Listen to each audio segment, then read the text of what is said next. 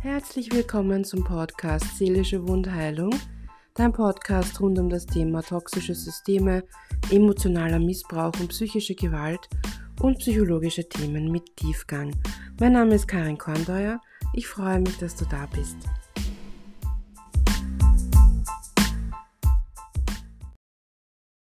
Hallo, herzlich willkommen. Schön, dass du wieder eingeschaltet hast. Ich wünsche dir einen schönen Sonntagabend. Ich hoffe, du hast es genießen können und äh, möchte heute ein bisschen plaudern über diverse Typen der narzisstischen Mutter. Es gibt ja nicht nur so das eine Schema, es gibt ja viele verschiedene Typen. Ich habe mich da auch statistisch ein bisschen schlau gemacht und habe mir einige Statistiken angesehen, habe mir wissenschaftliche Berichte angesehen. Ich weiß nicht, in der Praxis fällt mir das schwer umzulegen. Ich werde einen Post dazu machen. Ähm, für mich ist es in der Praxis etwas anders. Ich möchte vier Typen, die ich kenne, ähm, die ich auch beschreiben kann, äh, die ich mit Erfahrungswerten belegen kann, die ich auch durch Zusammenarbeit mit Klienten belegen kann und auch mein Erfahrungswert aus Vereinsarbeit und Co.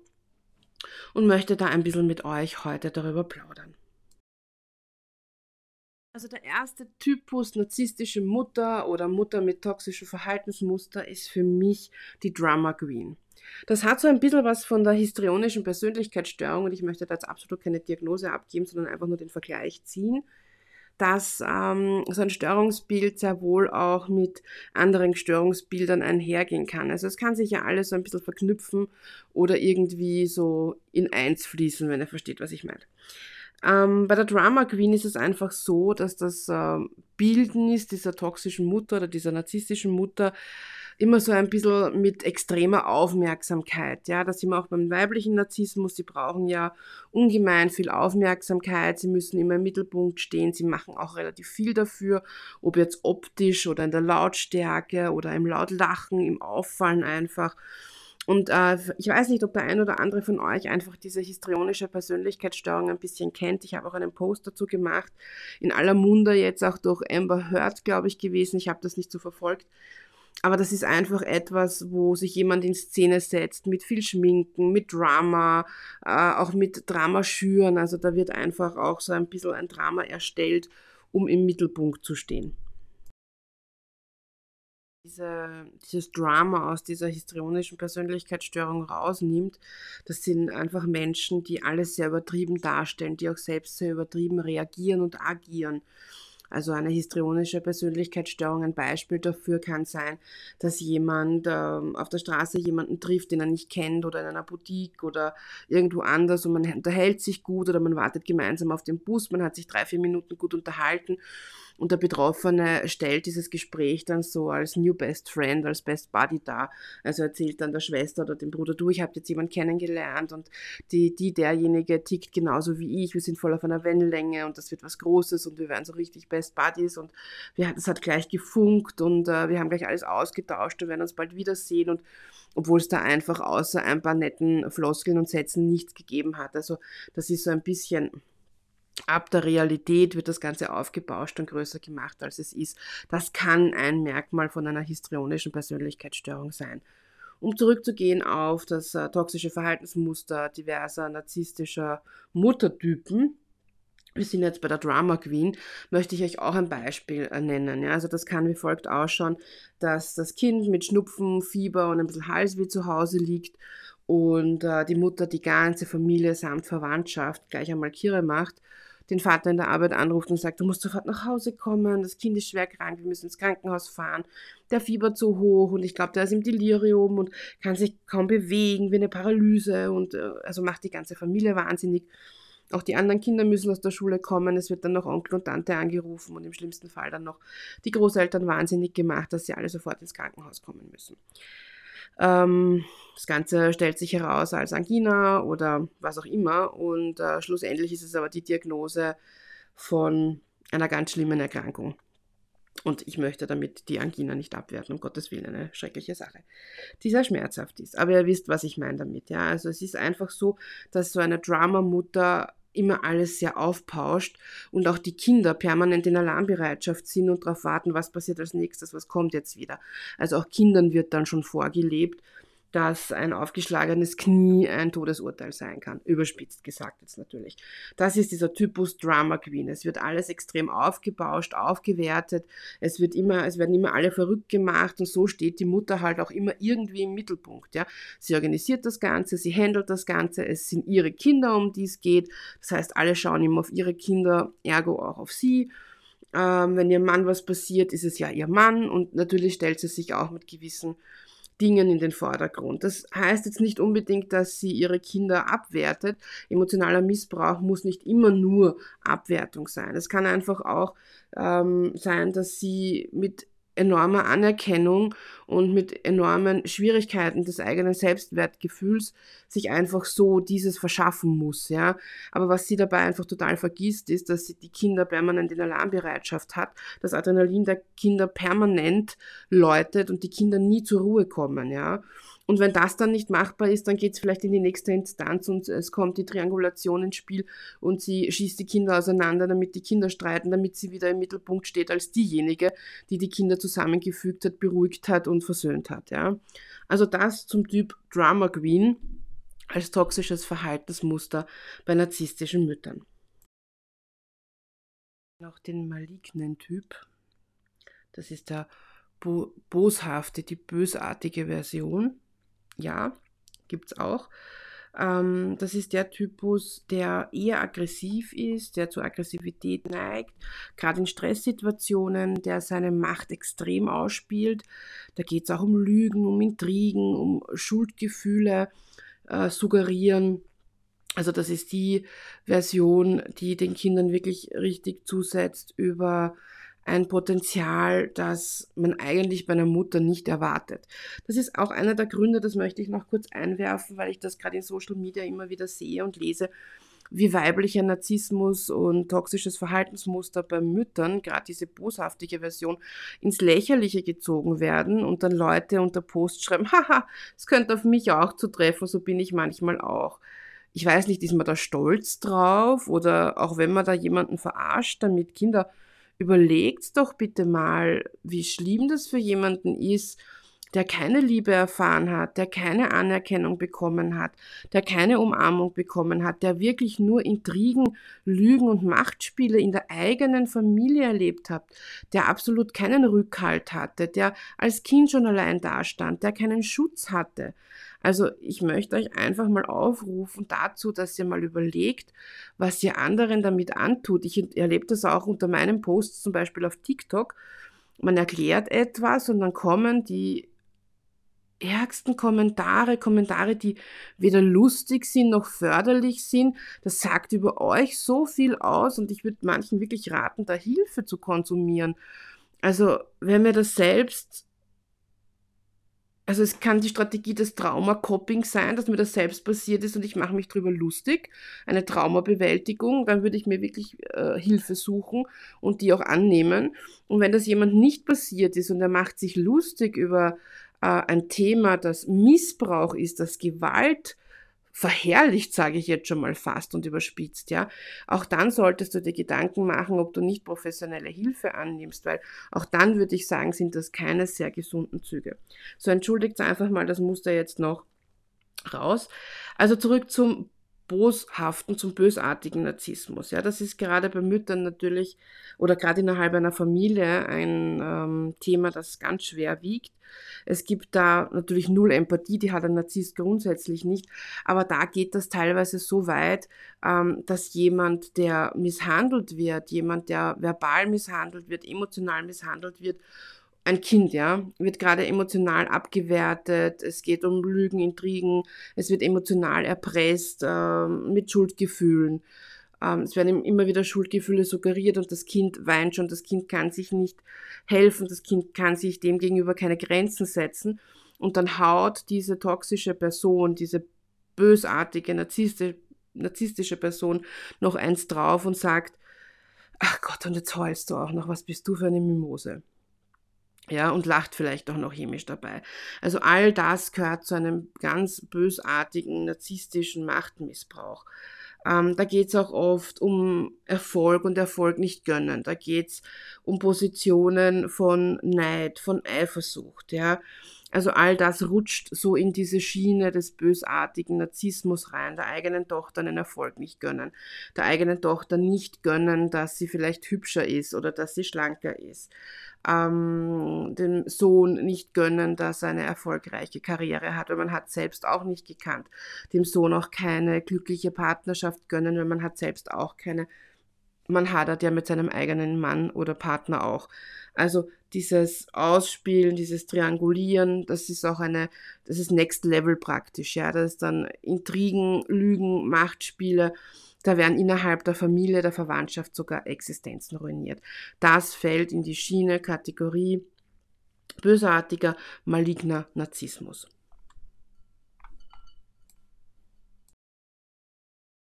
Dritte Typ, den ich heute mit euch besprechen möchte, ist dieser Typ übersensibel. Und damit meine ich jetzt nicht jemand, der einfach sehr sensibel ist, der ähm, hochsensibel ist, sondern ich meine jemanden, der das einerseits so ein bisschen spielt, ja, um auch wieder Anerkennung zu bekommen und ich meine damit das Phänomen Walking on Eggshells. Ja, ich habe das vor drei, vier Jahren einmal in einem Post gehabt. Ich habe das unlängst wieder gefunden. Dieses klassische auf Eiern, auf Eierschalen laufen, auf rohen Eiern laufen.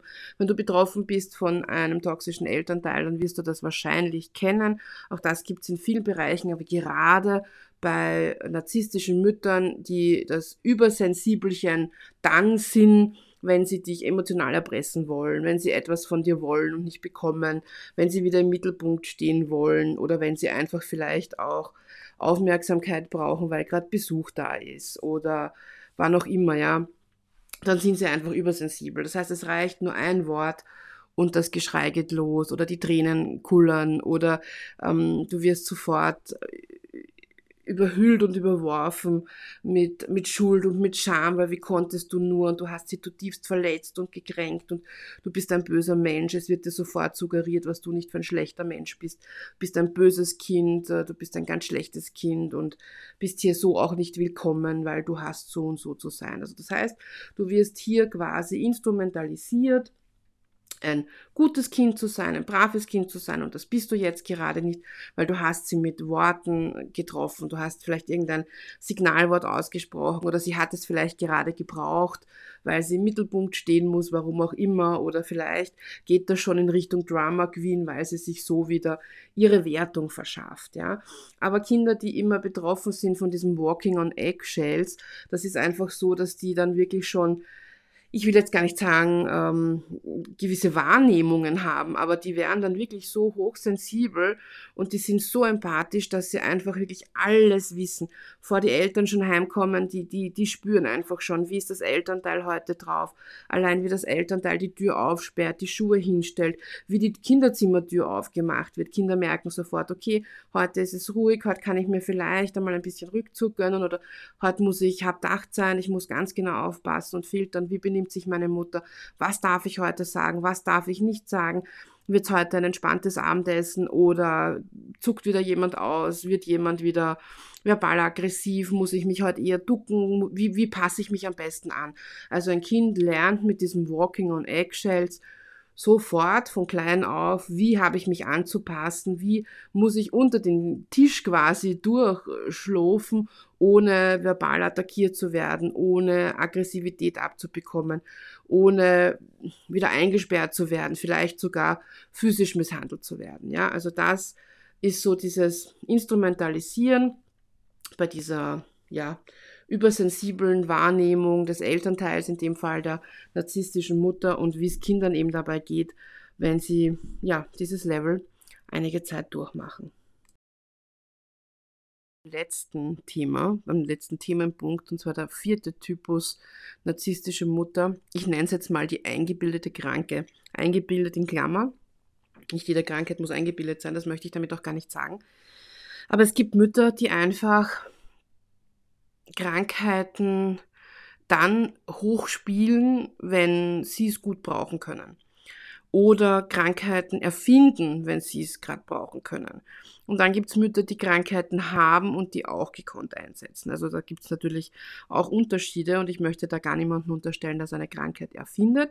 Aber ja, das gibt es. Das gibt es bei Großmüttern, das gibt es bei Müttern wahrscheinlich auch bei Tanten oder einfach Erziehungs weiblichen Erziehungsberechtigten. Also es geht ja da jetzt unter anderem um den weiblichen Narzissmus. Wie kann man sich das vorstellen? Ähm, wenn jemand betroffen ist von einer narzisstischen Mutter, die mit Krankheiten jongliert und spielt, dann kann man sich das so vorstellen, dass man vielleicht eine Schullandwoche gebucht hat, man sich schon freut, man hat eine nette Klassengemeinschaft und die Mutter am Freitag davor, Sonntag ist Abfahrt, am Freitag drauf kommt, dass sie gerade wieder einen ihrer Schübe hat, einen ihrer Migräneanfälle oder Krankheitsanfälle oder die Krankheit gerade wieder extrem aufflackert der Vater viel arbeitet, der muss ja das Geld verdienen und dem Kind suggeriert wird, schau, es ist besser, du bleibst hier, du musst dich um mich kümmern, ich bin deine Mutter, du hast da dankbar zu sein, du darfst hier wohnen, ich bin sehr krank, das weißt du auch und du kannst eben da jetzt nicht mitfahren.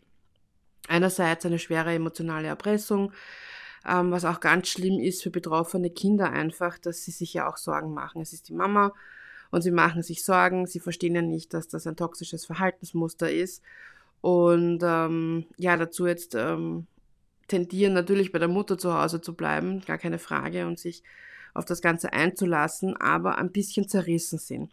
Man kann sich das so vorstellen, dass äh, das Kind in der Mitte auseinanderreißt. Links ist der Arm, wo die Schule dranhängt, die Klassengemeinschaft, einfach die soziale Gruppierung, soziale Entwicklung und Entfaltung des Kindes, die Freundschaften, die man ja auch vertieft bei einer Schullandwoche und rechts die Mutter. Man hat dankbar zu sein, es ist die Mutter. Und ähm, ja, das ist einfach, es wiegt sehr schwer natürlich. Emotionale Erpressung geschieht regelmäßig.